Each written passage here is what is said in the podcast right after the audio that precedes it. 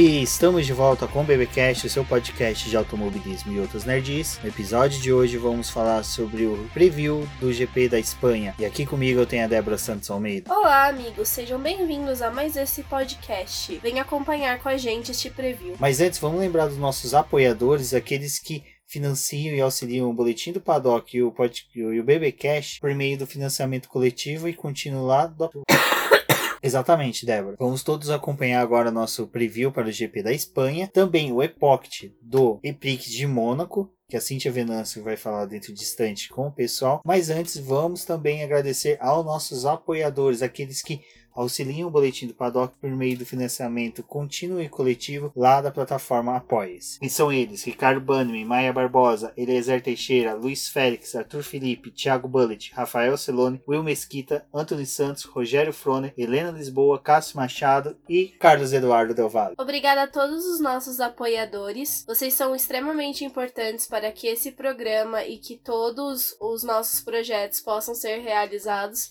Então a gente fica muito feliz com essa participação. Mas também fica o convite para todos os nossos ouvintes de que, se for possível apoiar o nosso projeto, nós temos valores pequenos e que fazem muita diferença para a gente dar continuidade a todo esse trabalho. Que demais, que demais, caro ouvinte do BPcast. Eu sou Bruno Scarim, eu sou host do Kart Buzz, é um podcast focado na cultura do kart. Então, eu gostaria de te convidar a expandir o mundo do automobilismo também para o kartismo. Então, entra lá em kartbuzz, o buzz é buzz.com.br. Valeu! O GP da Espanha, ele já é a segunda vez que a gente vê o circuito da Catalunha esse ano, né? Já que ele sediou os testes de inverno no começo da temporada, na pré-temporada, né? Foi quando a gente viu aquele furacão vermelho, a Ferrari dominando tudo e a todos de uma forma surpreendente. Já tinha aquela discussão que a Mercedes vinha, né, escondendo o jogo, mas a Ferrari foi totalmente soberana em solo espanhol. Sim, nessa nossa pré-temporada, né? Na verdade, vamos falar um pouquinho antes desse circuito, porque esse circuito de Barcelona especificamente é o mais conhecido tanto para os pilotos quanto para as equipes, né? Porque justamente ele faz parte dessa pré-temporada. Então é um circuito que a gente vê eles testando bastante tempo, né?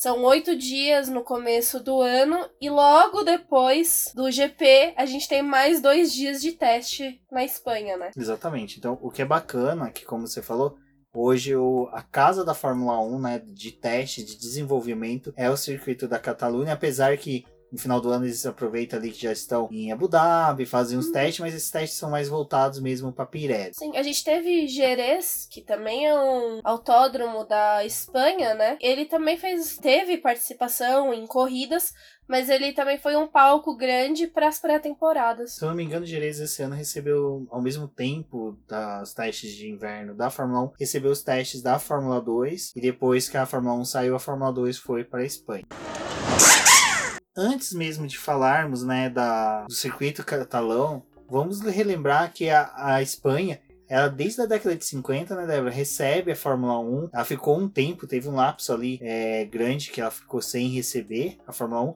mas o circuito espanhol chegou a ser um daqueles que no início, não o circuito espanhol da Catalunha, né, de Barcelona, mas o país, a Espanha, recebeu a Fórmula 1 já no seu início, ali nos seus primórdios. Sim, ao todo foram cinco autódromos que a Espanha teve, que a Fórmula 1 acabou participando. A gente teve o primeiro, que foi o de Pedralbes, que ele acabou saindo do calendário por conta daquele acidente das 24 horas de Le Mans em que 82 espectadores que estavam, né, presentes nesse dia acabaram falecendo. É, esse foi um acidente que repercutiu bem no automobilismo. A Suíça, por exemplo, proibiu por um bom tempo, por um bom tempo não, por mais de 50 anos, corridas e até atividade profissional de piloto não era regulamentada no país, por isso que muitos pilotos residem na Suíça e têm os bens lá porque não pagam imposto como uma profissão, então tem essa questão. Vocês estão achando que é só brasileiro que foge do leão? E da declaração de imposto de renda, piloto também foge. E a Mercedes, né? Ela saiu da Fórmula 1 após esse acidente. Na temporada seguinte, ela já não estava mais presente, né? E é engraçado que hoje a Mercedes domina, né? Uhum. A, o circuito catalão. Apesar de não dominar nos treinos, quando é o pra valer mesmo, pega pra capar, o nome mais forte é a Mercedes, né? Mas a gente tava falando desse primeiro circuito da Fórmula 1 por conta desse acidente que a gente teve em Le Mans. Acabou trazendo várias mudanças, né, para o cenário, que foi os pilotos utilizarem um cinto de segurança, o capacete ser completamente fechado para poder ter uma melhor proteção. É que antes era uma touca e uma panela na cabeça com um barbante que segurava. Não já podemos chegar, né, ao Autódromo de Barcelona, que ele tá desde a temporada de 1991, né, e desde então, tá, o calendário não saiu. É, o circuito da Catalunha, ele foi graças à construção do governo espanhol, né, em 1991, a competição acabou se mudando para ele, mas a gente ainda viu Jerez, né, aparecendo em pré-temporadas. É, realmente, Jerez só recebeu os treinos é um circuito bem bacana, a MotoGP, né? Corre lá, é um circuito bem legal. Ele é, lembra... A última corrida agora da MotoGP foi em Jerez. Ele lembra um pouco do circuito da Catalunha, não em questão de desenho, obviamente, porque eles são bem diferentes. Mas ele tem uma reta grande, né? Principal. Barcelona, ela tem 16 curvas, né? Mas só que somente três são curvas baixa. E isso faz ser um circuito muito rápido. E é por isso que ele tá presente na pré-temporada. Porque você tem é, exigências que você vê, vê durante o ano. É, ele é o que tem uma. Agora a gente vai entrar na fase da, da Europa, né? Que é quando a gente tem maior mudança mesmo, as atualizações agora elas vão acompanhar mais os carros ao longo do ano. E ela é uma pista que eles acabam utilizando bastante por conta dessa alta velocidade que ela tem. Ela é boa até para os testes de pneu, né? A Pirelli gosta dessa pista para poder verificar os compostos. Eu acho que eu acho que até os testes que vêm agora, né, já são para os compostos do ano que vem. Sim. Que eu acho que é a única atualização que a gente vai ter mais brusca do, de carros, assim, de atualizações que vai ter pra temporada de 2020 é questão de pneus, né, Débora? Porque você tava verificando questão de design, de aerodinâmica dos carros, não deve ter mudanças tão drásticas como foi do, de 2018 para 2019. Sim, eu tava lendo um texto na, no site da Fórmula 1 explicando um pouco a respeito desse tipo de pacotes de atualização e também falando um pouco do comportamento dos carros. Que a gente tem uma constante atualização nesses carros, né, ao longo do ano. Só que algumas vezes são coisas tão pequenas que fica difícil de você detectar se você não tiver um olho muito atento, ou esses textos que acabam complementando pra gente o que realmente trocaram de uma corrida para outra. Mas as equipes trabalham, né, constantemente para poder trazer novas atualizações para esses carros. Foi uma coisa bem legal que tem nesse texto falando a respeito que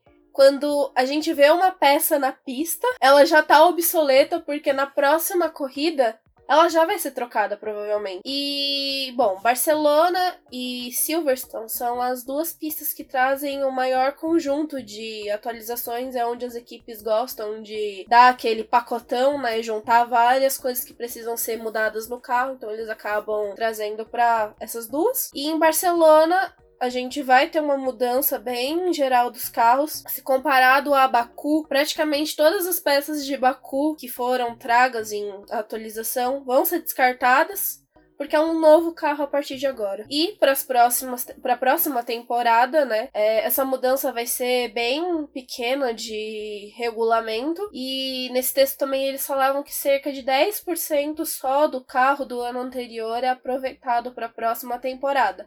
Apesar que ao longo do ano a gente acaba vendo algumas peças que foram testadas no ano anterior com algum tipo de melhoria. É, e esses 10% vai caindo de reaproveitamento de peças, conforme você vai vendo casos que nem do Grosjean, do Robert Kubica, do Lance Stroll, que são pilotos que vão destruindo peças durante o ano. Sim, isso também acaba influenciando, que é uma Deve coisa ser que... muito ruim você ser um engenheiro desenvolver uma peça Então, eles estavam falando que e realmente destruindo a acontece primeira isso. curva.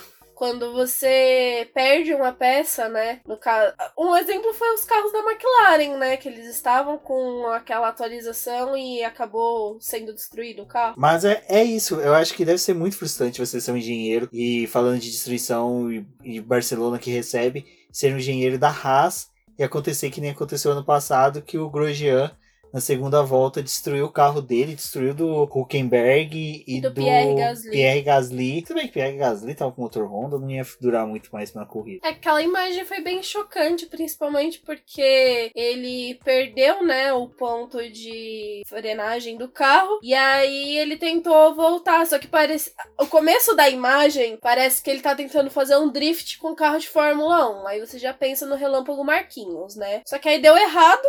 Carro girou, né? Deu zerinho e aí ele foi fazendo strike em quem tava perto. Bom, mas da corrida de 2018, vamos falar daqui a pouco, voltando para Barcelona. É por ser um traçado que tem 16 curvas, sendo 13 de alta, somente 3 em baixa, nós tivemos, né, Débora, a recapeamento, né, a troca do asfalto no ano passado, Sim. mas atualmente já voltou, né, porque devido ao Eles uso... falam que é um circuito que acaba maturando, né, o, o asfalto. Então, mesmo que tenha sido feito o recapeamento, era mais para aquele tipo de correção de bump, para poder não ter esses problemas. Então, eles fizeram esse recapeamento, mas como a pista é bem utilizada, ela já tá no ponto adequado para as corridas continuarem. Então, a gente vai ter toda aquele, aquela coisa, né, de circuito verde, errando no começo. Mas, gente,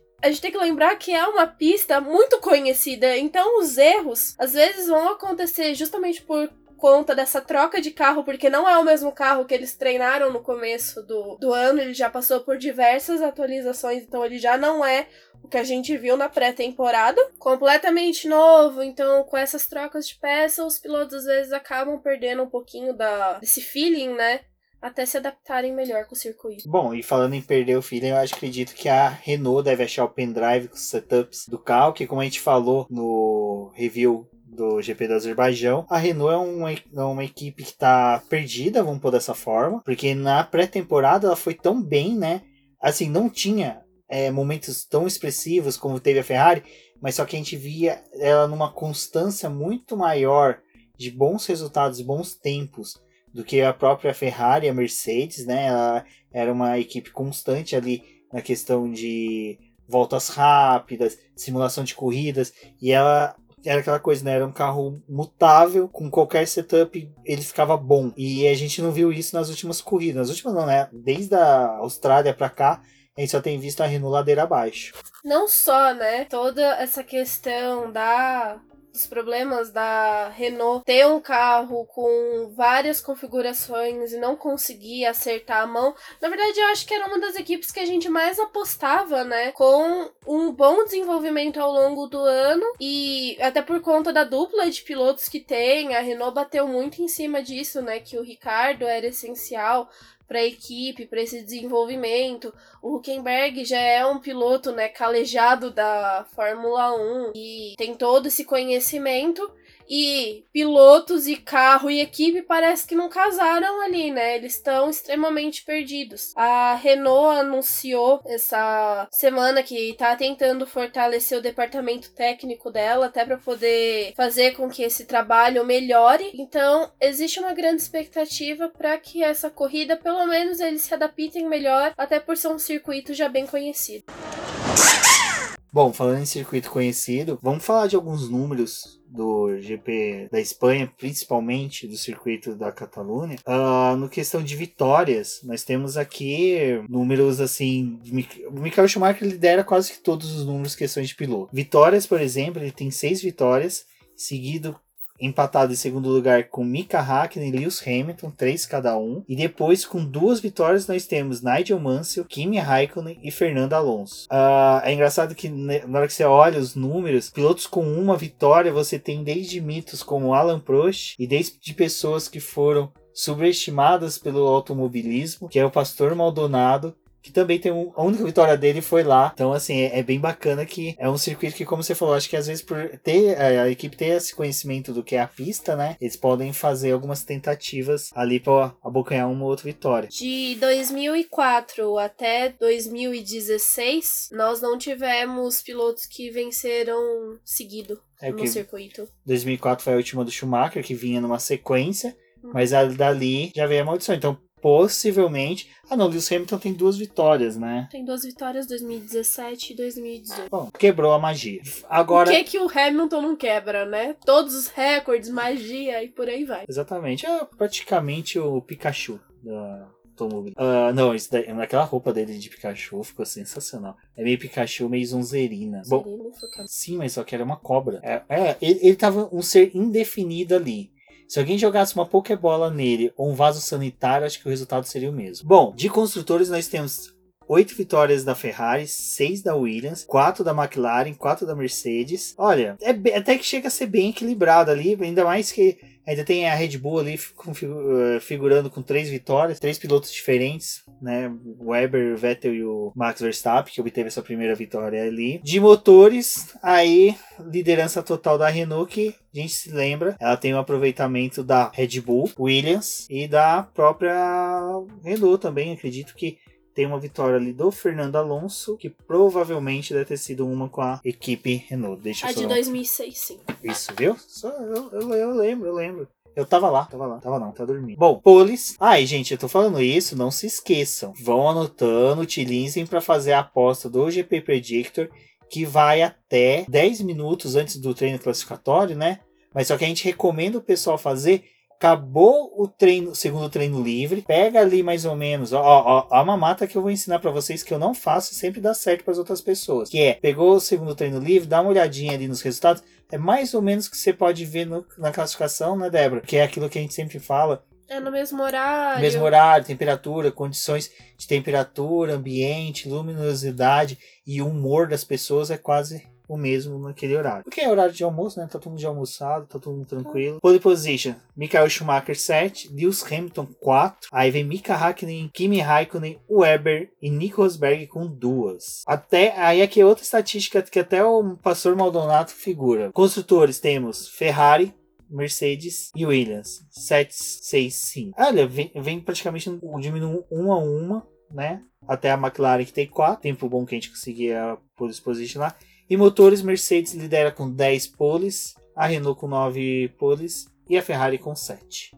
A Honda tem um, tem uma pole lá. A Mercedes é a melhor aposta, né, por o circuito. Fica aí a questão em quem vocês vão apostar, até porque estamos tendo uma boa temporada do Bottas. Pole. Um ponto só de diferença também dos dois. E o Bottas deve vir, né, com aquela vontade de man manter-se à frente do companheiro de equipe e o Hamilton de tentar retomar essa, essa liderança. No entanto, não podemos nos esquecer da Ferrari, até porque a equipe vai vir com o motor atualizado, né? Eles decidiram trocar a, a unidade para essa corrida um pouco arriscado, porque não está no tempo de termos uma troca de motor, então provavelmente esse motor vai ser reutilizado em pistas, circuitos de rua em que o carro não é tão exigido, mas essa troca agora pode trazer maior potência para o carro, até porque a Ferrari está naquele momento que ela precisa se recuperar no campeonato, né? Eles já perderam quatro corridas para Mercedes, apesar de nesse período eles terem tido alguns problemas com relação à própria equipe e ao carro. Então fica a expectativa para que eles tragam esse carro com essa nova atualização, além do, do chassis, enfim, e que se tornem mais competitivos. Mas é a questão que a gente estava conversando a respeito das atualizações. Enquanto eles vão trazer atualizações para poder corrigir algumas coisas do carro, tem aquelas equipes, né, que podem estar tá ganhando a mais por conta disso. Não vão ter que corrigir algum tipo de, de Só erro. Melhoria, né? Exato. E além disso, a Ferrari tá lidando com o problema do aquecimento dos pneus. Nessa dessa vez a gente vai utilizar os compostos mais duros da gama da Pirelli, que é o C1, C2, C3, repetindo a configuração do Bahrein. E já é conhecido, né, dessa pista que o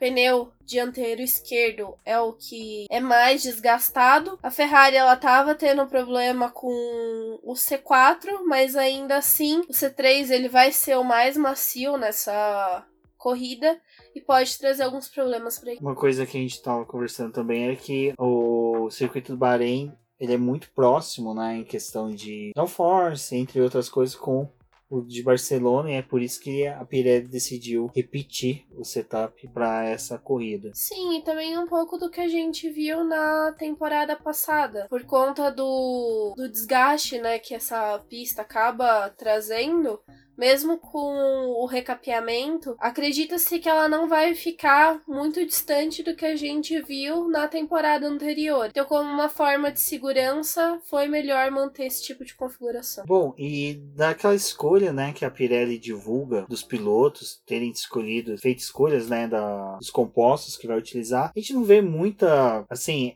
tá bem equilibrado, vamos pôr dessa forma, né? Eu acho que somente a, a Red Bull e a McLaren ali que tem alguma coisinha um pouco diferente delas, das Mas- demais. Mas o que é interessante disso é porque o Hamilton escolheu dois pneus duros, né? Enquanto Bottas e Vettel têm apenas um conjunto desse pneu. Então, se eles forem, né, aplicar a estratégia igual a do ano anterior de se largar com os pneus macios, né? E é muito provável que a gente não veja eles utilizando esses compostos no segundo treino livre, que é o momento que eles fazem a simulação de corrida. Então, provavelmente esse jogo pode ser guardado pensando para uma estratégia da corrida no domingo. Exato, né? Porque também Barcelona, assim, às vezes. Às vezes não, acho que a incidência de safety car é, é, é, é grande. Principalmente que é um- uma pista que, como a gente falou, as equipes já têm um pré.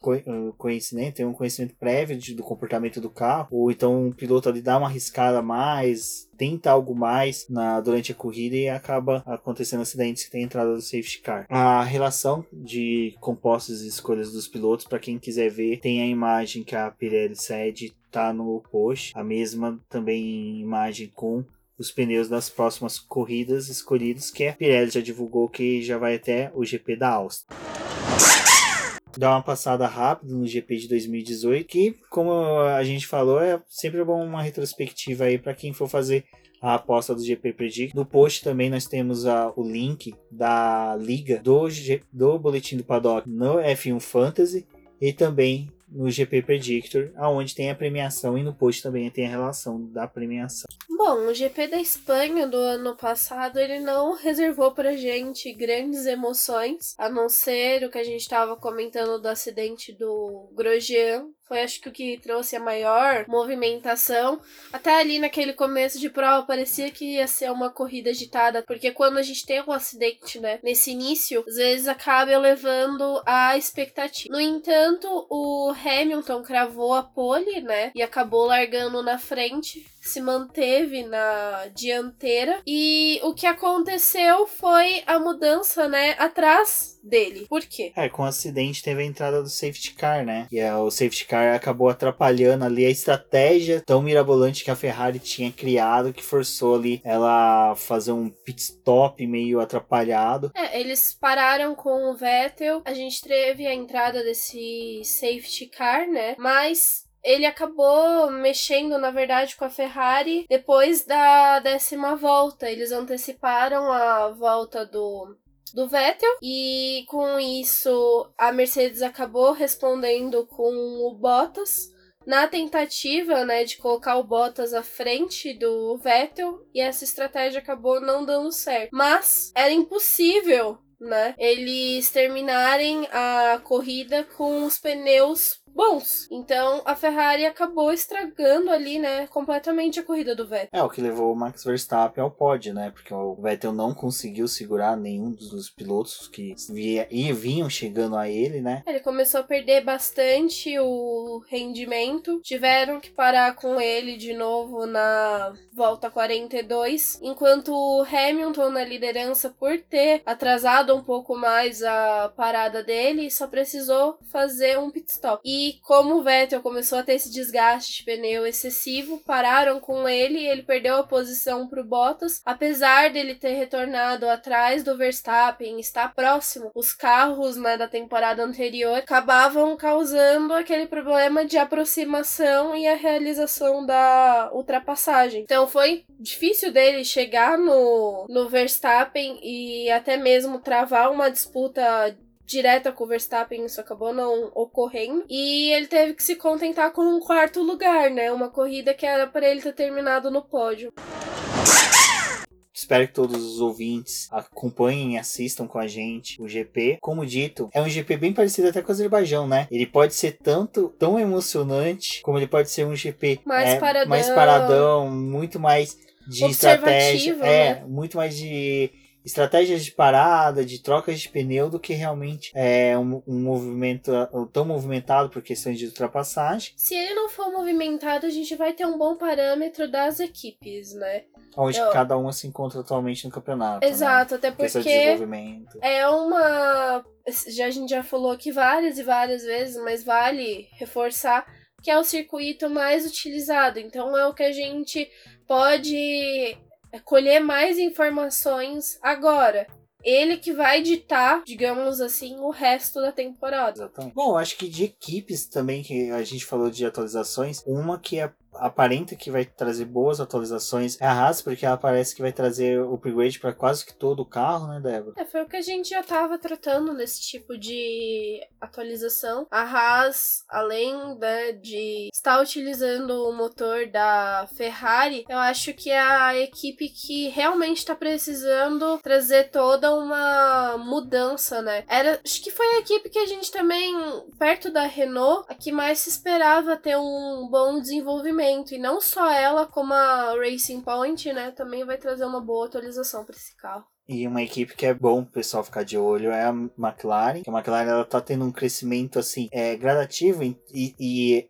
você consegue observar, você consegue ver. É lógico que a gente tem muito mais problemas que no começo da, da temporada foi em decorrência das batidas, abandono. Carlos Sainz abandonou, salvo engano, duas corridas. Ah, o Lando Norris sofreu um acidente mas os carros estão confiáveis. Eu acho que agora está no momento em que eles é porque podem terminaram buscar... a prova anterior os dois na zona de pontuação, né? Disputando posições entre eles, o que é interessante. Então, eu acho que é uma não só disputando posições entre eles, mas foram os rivais diretos da própria Racing Point, né? Exatamente. A Racing Point também é uma que promete aí trazer uns upgrades.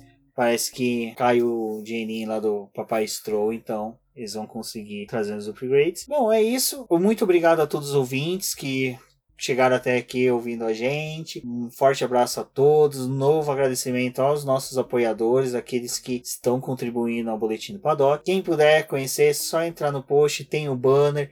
Na barra de menus também tem o link para o Apoie-se. No site também tem o banner. Ah, o grupo lá do WhatsApp do, dos apoiadores é um grupo bem bacana. Tem um pessoal lá que é todos os pessoal que eu falei aqui do dos apoiadores, a maioria se encontra lá. Tem os colunistas, então todo, a todo momento a gente está debatendo alguma coisa ali sobre automobilismo, música, política, cinema, cultura pop, porque afinal, né, o boletim, ele é um site nerd revestido de automobilismo. Bom, então é isso, pessoal. Um forte abraço a todos. Não esqueçam de conversar com a gente nas redes sociais. Acompanhem todo esse final de semana conosco, junto ao nosso site, sempre vai ter as atualizações de treinos livres, classificação e corrida. E ao longo da semana vamos trazendo mais algumas informações para vocês. Conversem com a gente pelo Twitter, tanto no nosso perfil Diz no Boletim que como pela hashtag Fórmula 1 no BP. Não deixem de apoiar o nosso programa e o nosso projeto e até a próxima.